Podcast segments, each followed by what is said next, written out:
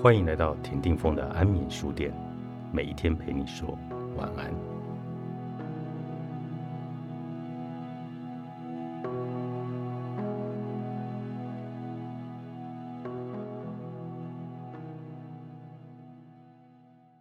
抽离是一个工具，不管是把自己想象成墙上的苍蝇，在心里进行时光旅行，或是在脑中想象自己和困境缩小的画面。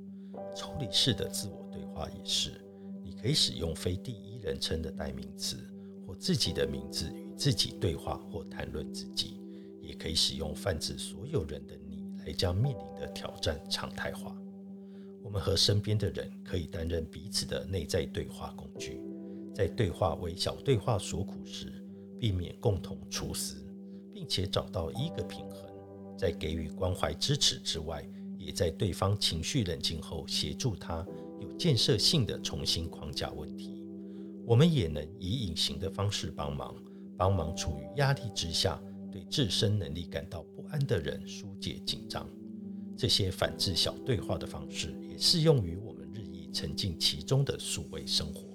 还有一些务必要避免的网络行为，不要被动的使用社群媒体。也别做出我们在线下世界会做、缺乏同理心的事情。另一组工具来自于我们周围的广大世界，大自然就像是心智的工具间，蕴藏着令人喜悦又有效的方式，帮助复原我们的注意力。对于减少小对话和促进健康大有助益。大自然能让我们心生敬畏，但我们不需要登上山顶也能够得到这样的经验。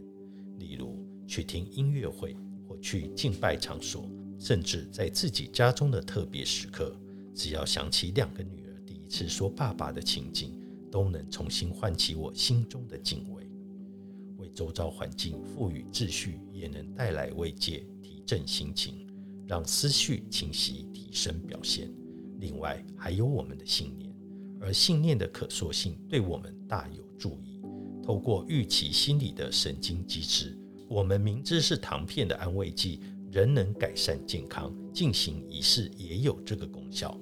不管这些仪式是文化传统，还是我们自己发明出来的，心智的自我疗愈力量确实神奇。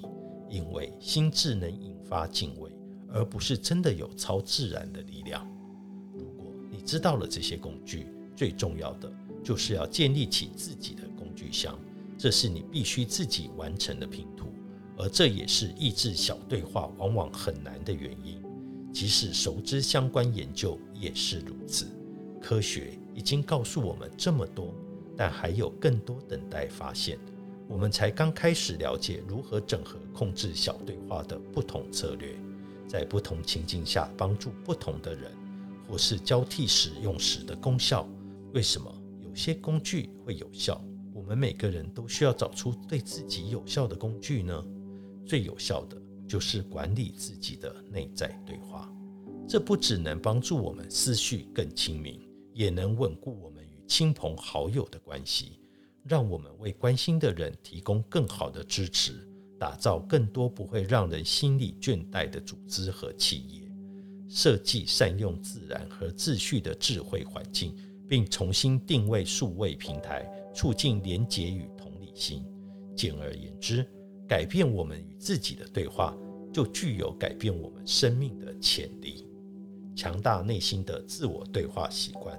作者：伊森·克洛斯，天下杂志出版。